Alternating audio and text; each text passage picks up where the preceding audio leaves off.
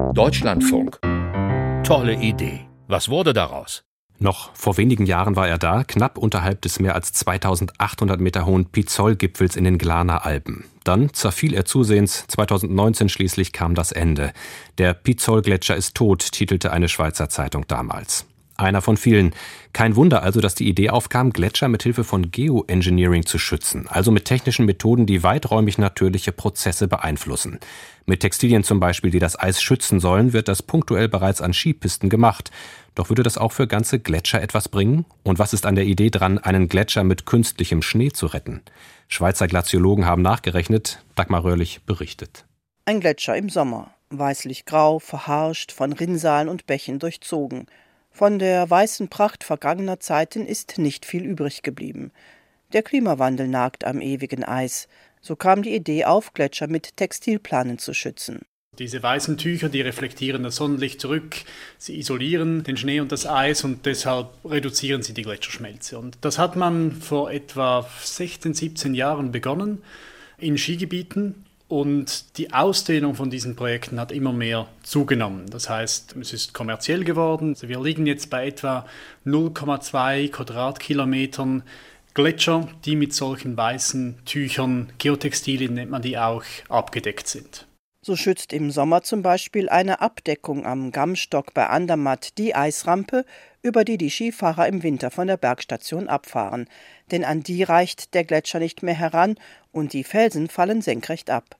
Ohne diesen Schneekeil käme man nicht mehr auf die Piste, erklärt der Glaziologe Matthias Huss von der ETH Zürich. Die Skigebiete bringen diese Tücher aus, um ihre Skipisten aufrechtzuerhalten und eben neuralgische Stellen zu schützen. Da sind die Tücher effizient, zeigen die Berechnungen des Teams. Sie reduzieren die Gletscherschmelze tatsächlich. Man reduziert die Schmelze um etwa 50 bis 70 Prozent im allerbesten Fall.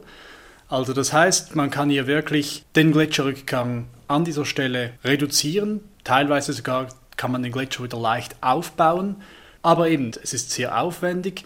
Die Skigebiete machen das so, dass sie diese Tücher immer im äh, Frühjahr, wenn die Skisaison vorbei ist, auf das Eis legen und dann im Herbst wieder zusammenräumen. Denn verschmutzen diese weißen Spezialfliese sind sie weniger effizient und sie halten ohnehin nur zwischen drei und sieben Jahren. Die Kosten für den Kauf und das aufwendige Ausrollen und Zusammenlegen, die sind so hoch, dass die Betreiber sie nur an für den Pistenbetrieb neuralgischen Punkten einsetzen. Und wir haben dann berechnet, wie viel es kostet, um einen Kubikmeter Eis zu retten. Und wir sind da auf Zahlen gekommen zwischen 0,5 ähm, bis 8 Schweizer Franken pro Kubikmeter. Derzeit werden 0,02 Prozent der schweizerischen Gletscherflächen mit Geotextilien geschützt. Warum aber nicht die ganzen Gletscher abdecken und schützen? Mit Modellrechnungen haben die Forscher zunächst die Kosten für ein solches Unterfangen berechnet. In der billigsten Konstellation wäre es eine Milliarde Franken pro Jahr. Und der Nutzen, er wäre begrenzt. Auch wenn wir alle Gletscher der Schweiz abdecken würden, könnten wir den Verlust, den sie im Moment erfahren, nur um etwa die Hälfte ausgleichen. Das heißt, selbst wenn wir alle abdecken, könnten wir nicht die Gletscher stabilisieren. Sie würden immer noch weiter zurückgehen, einfach etwas langsamer. Dazu kämen die Umweltfolgen, denn die Tücher bestehen aus Synthetik und verwittern. Es entsteht Mikroplastik, das in den hydrologischen Kreislauf gerät und Auswirkungen auf die Wasserqualität und die Umwelt hat. Würde man die Abdeckungen im großen Stil verwenden, wären die Auswirkungen enorm, urteilt Matthias Russ.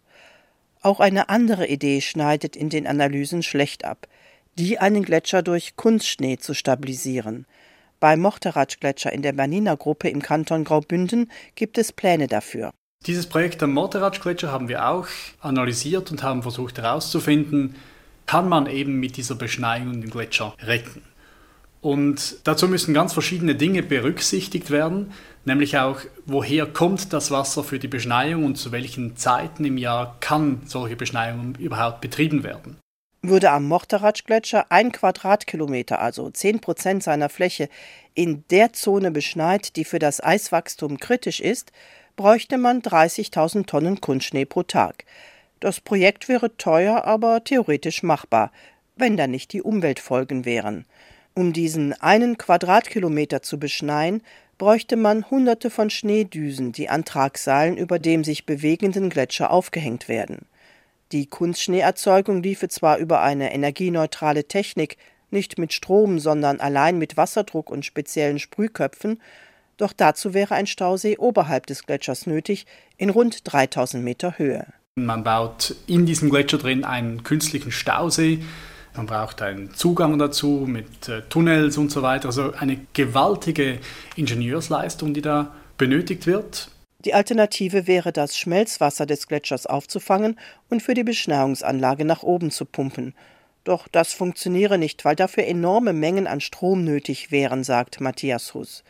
Das wäre fatal für die Ökobilanz und die ohnehin schon sehr hohen Kosten der Beschneiung, die beim Vierfachen der Tuchmethode liegen, würden dann endgültig explodieren, erklärt der Glaziologe. Und dann stellt sich die Frage, ja, kann man damit wirklich was bewirken? Und unsere Studien zeigen, dass der künstliche Schnee schon was bringt. Also der Gletscher geht etwas weniger zurück, aber es rettet nicht den Gletscher. Der Gletscher geht zurück und schlussendlich haben wir einfach einen Toteisblock, der noch dort liegt, wo beschneit wird. Etwas an dieser Idee habe absolut Potenzial, erklärt Matthias Huss. Die energieneutrale Technologie zur Kunstschneeerzeugung könnte für Skigebiete interessant sein. Doch ganze Gletscher ließen sich so nicht retten. Das Geld, findet der Experte, sollte besser in den Klimaschutz gesteckt werden. Tolle Idee, was wurde daraus? Dagmar Röhrlich über Rettungsaktionen für Gletscher.